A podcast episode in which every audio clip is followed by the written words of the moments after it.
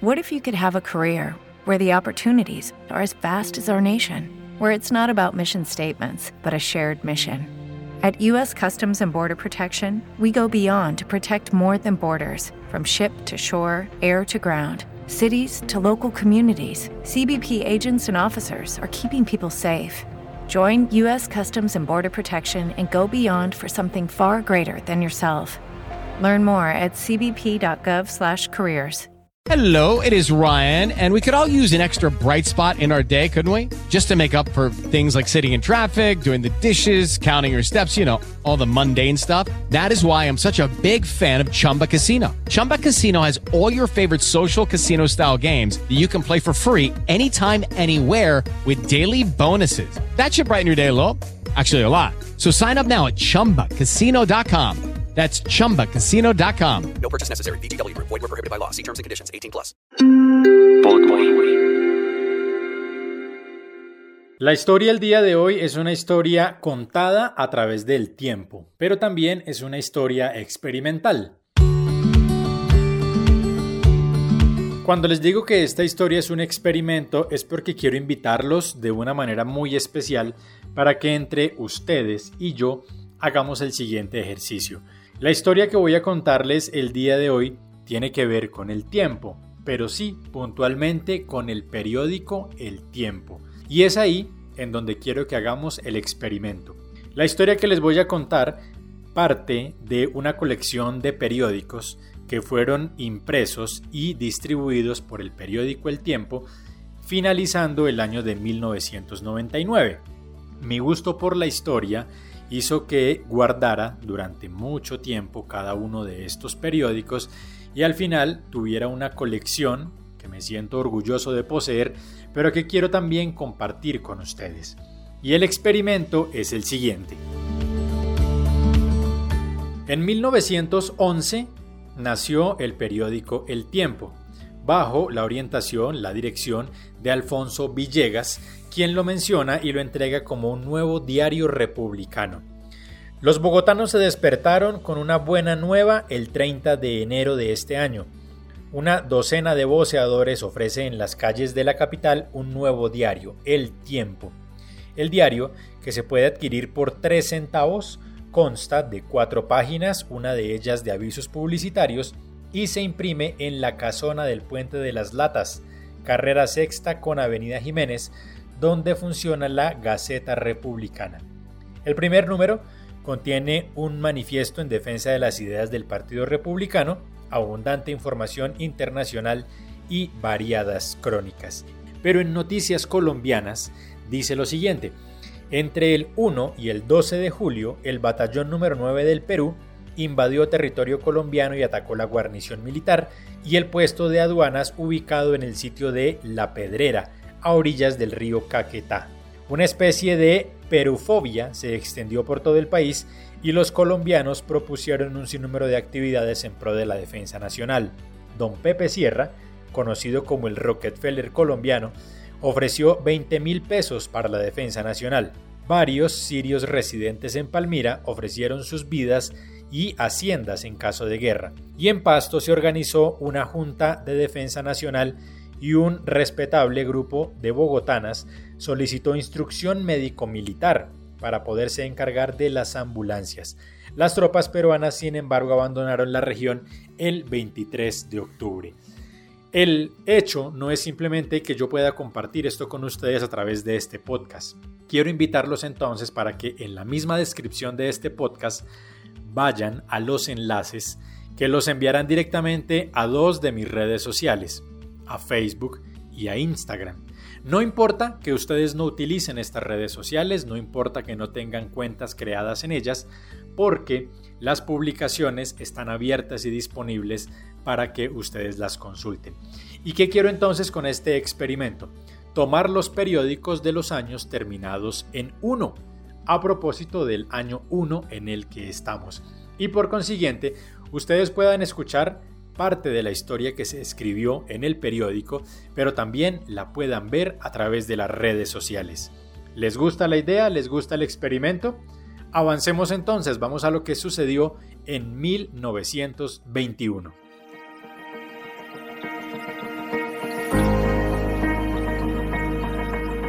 Dentro de las muchas noticias que se titularon en 1921, hay una que particularmente me llama la atención porque es muy común en Colombia escuchar que cuando a usted lo engañan para robarlo, lo engañan a través de un paquete que es dejado en la calle o en algún lugar público para que usted lo tome con sus manos, le dicen que fue víctima del paquete chileno.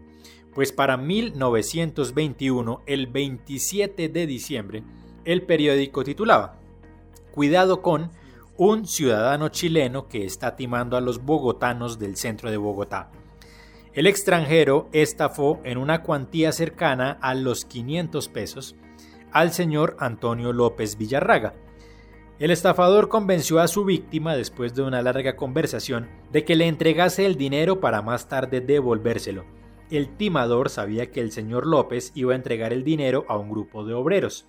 En efecto, le devolvió el paquete con el supuesto dinero. Pero cuando López procedió a repartirlo, se dio cuenta de que había sido engañado. El paquete estaba lleno de pedazos de papel recortado y no de la cantidad que le había prestado. Y ahí surge entonces el término el paquete chileno. Vamos a 1931. Para 1931, y espero que me estén acompañando en cada una de las fotografías que he puesto en las redes sociales, que les recuerdo están disponibles como enlace al final de este contenido, hay una que llama la atención porque se puede constituir como un hecho muy importante en la historia de Colombia. Igual se habla de violencia, se habla de temas relacionados con la política, se habla incluso del tamaño que tenían las faldas o cómo han disminuido con el paso de los años, pero también se inaugura la primera llamada a larga distancia, porque el 1 de agosto de 1931, a las 4 de la tarde, el presidente Enrique Olaya Herrera inauguró desde el Palacio de la Carrera el servicio de larga distancia en el país. La primera llamada conectó al presidente con el gobernador del Valle, Salvador Iglesias, quien se encontraba en su despacho en Cali. Para 1941, de acuerdo con las noticias, quizá lo más popular para el momento era el previo a lo que sería la Segunda Guerra Mundial. Pero, de nuevo, hay algo que no deja de llamar la atención para quienes hemos crecido escuchando historias alrededor de un lugar muy particular en Colombia, los suicidas del Salto del Tequendama.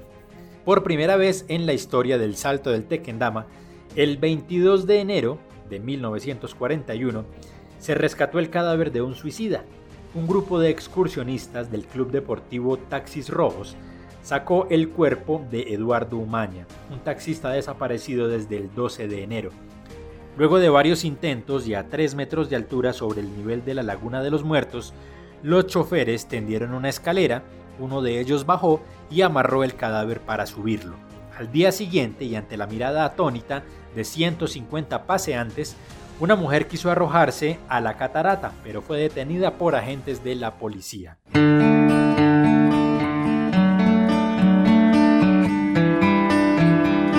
Para 1951, y como puede ser la constante a partir de ese momento, es sobre todo la política la que se encarga de llenar los titulares en los principales periódicos. El tiempo no es la excepción, pero es en 1951 cuando se organiza la primera vuelta a Colombia en bicicleta. Es decir, hace 70 años se dieron los primeros pedalazos. Luego de recorrer 1.254 kilómetros sobre carreteras en pésimo estado, Efraín Forero Treviño, empleado de la planta de soda de Zipaquirá, se coronó campeón de la primera vuelta a Colombia en bicicleta. El Zipa, como se le dice, ganó 7 de las 10 etapas. Desde el principio hasta el final, los colombianos se informaron de las incidencias de la competencia a través de la radio, gracias a la transmisión de la emisora Nueva Granada y de RCN. Quiero y espero que me estén acompañando con las fotografías que les estoy compartiendo a través de Facebook y de Instagram. Recuerden también que a través de César el de Tabio, en donde están alojadas estas fotografías, ustedes pueden dejar sus opiniones y comentarios. Pasemos a 1961.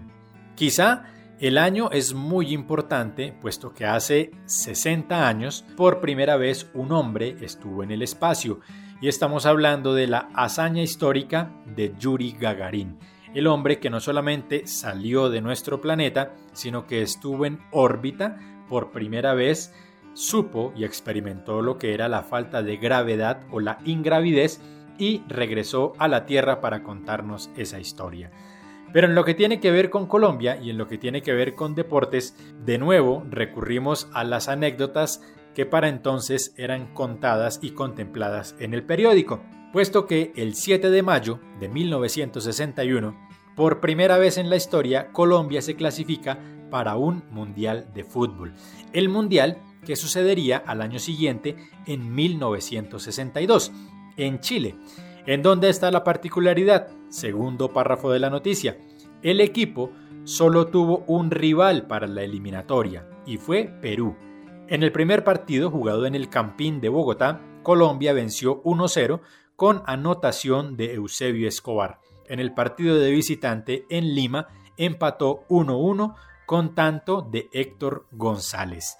¿Listos para 1971?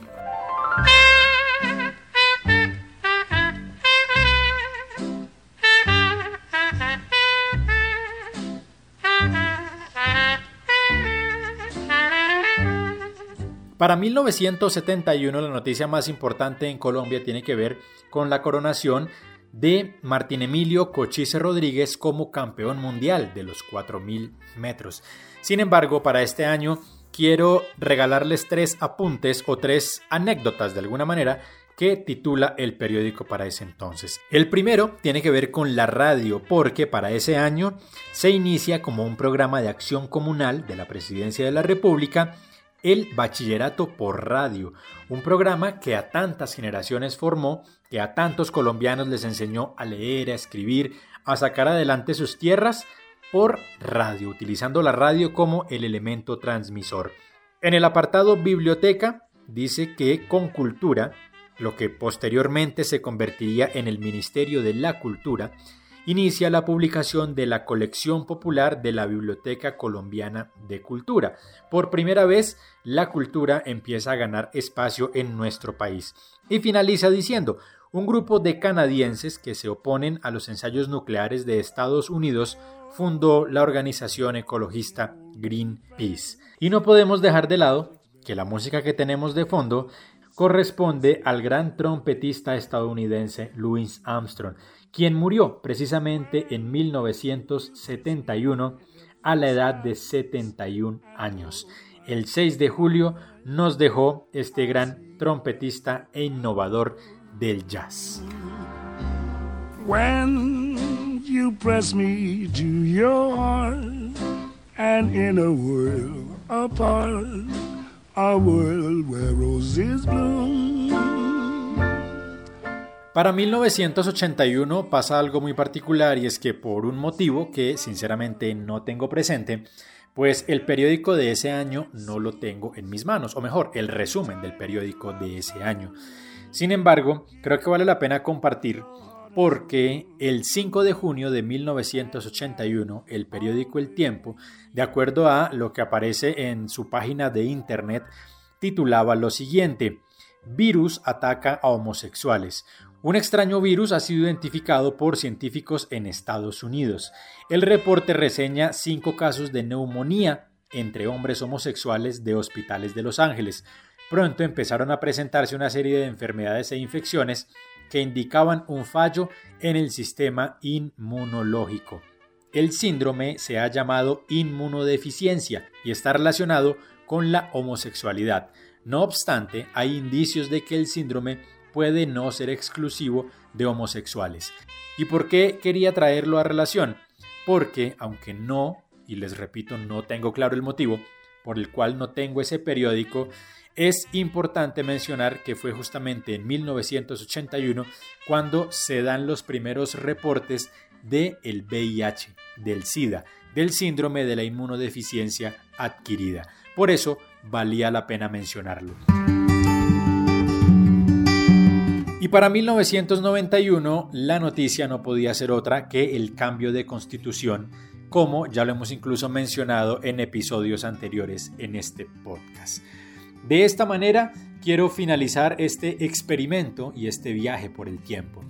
Los quiero invitar para que si hicieron el seguimiento a través de las redes sociales, dejen sus comentarios, me cuenten qué les pareció este experimento porque tendría muchas más cosas que quisiera compartir con ustedes, por supuesto, siguiendo de la manera como venimos y estamos acostumbrados a disfrutar de Rescatando Memorias con los testimonios de quienes hicieron parte de la historia, pero quisiera saber si a ustedes también les interesa ver esto que tengo en mi poder y que pues quiero compartir de alguna manera. Por tanto, dejen sus comentarios, compartan a la vez que comparten este podcast, compartan la publicación y recuerden, suscríbanse a la plataforma de podcast que más les guste, porque de esta manera, pues no solamente recibirán notificaciones de cada vez que se publique un episodio, sino que estaremos más conectados y yo podré saber muchas más cosas de quienes están acompañando este proceso. Gracias por haberse sumado a este experimento. Recuerden que soy César el de Tabio y que la historia la escribimos entre todos.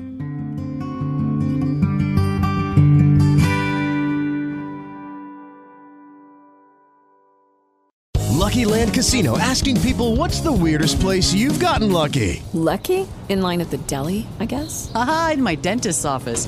More than once, actually. Do I have to say? Yes, you do. In the car before my kids' PTA meeting. Really? Yes. Excuse me, what's the weirdest place you've gotten lucky? I never win and tell. Well, there you have it. You can get lucky anywhere playing at LuckyLandSlots.com. Play for free right now. Are you feeling lucky? No purchase necessary. Void where prohibited by law. 18 plus. Terms and conditions apply. See website for details.